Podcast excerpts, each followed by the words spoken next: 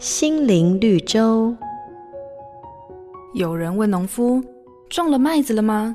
农夫说：“没，我担心天不下雨。”那个人又问：“那你种棉花了吗？”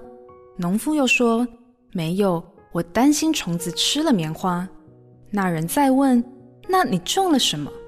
农夫说：“什么也没种，我要确保安全。”生活常常需要冒险，保持原状，什么都不做，虽然很舒适，但有可能因为过度安全而失去危机感，也可能会使人怠惰，生命停滞不前。圣经希伯来书记载，亚伯拉罕因着信蒙召的时候，就遵命出去，往将来要得为业的地方去。出去的时候还不知往哪里去。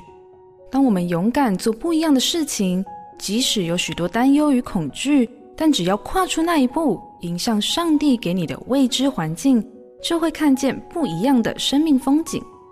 现在就是时候离开你的舒适圈，进到一个全然倚靠上帝领域吧。他渴望你拥抱他的恩典，领受他的祝福。一个从未想过的新可能正在等待着你。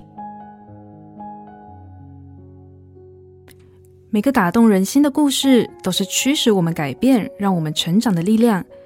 如果你喜欢我们的节目，请帮我们分享给你的朋友，也别忘了按下订阅，避免错过之后精彩的内容。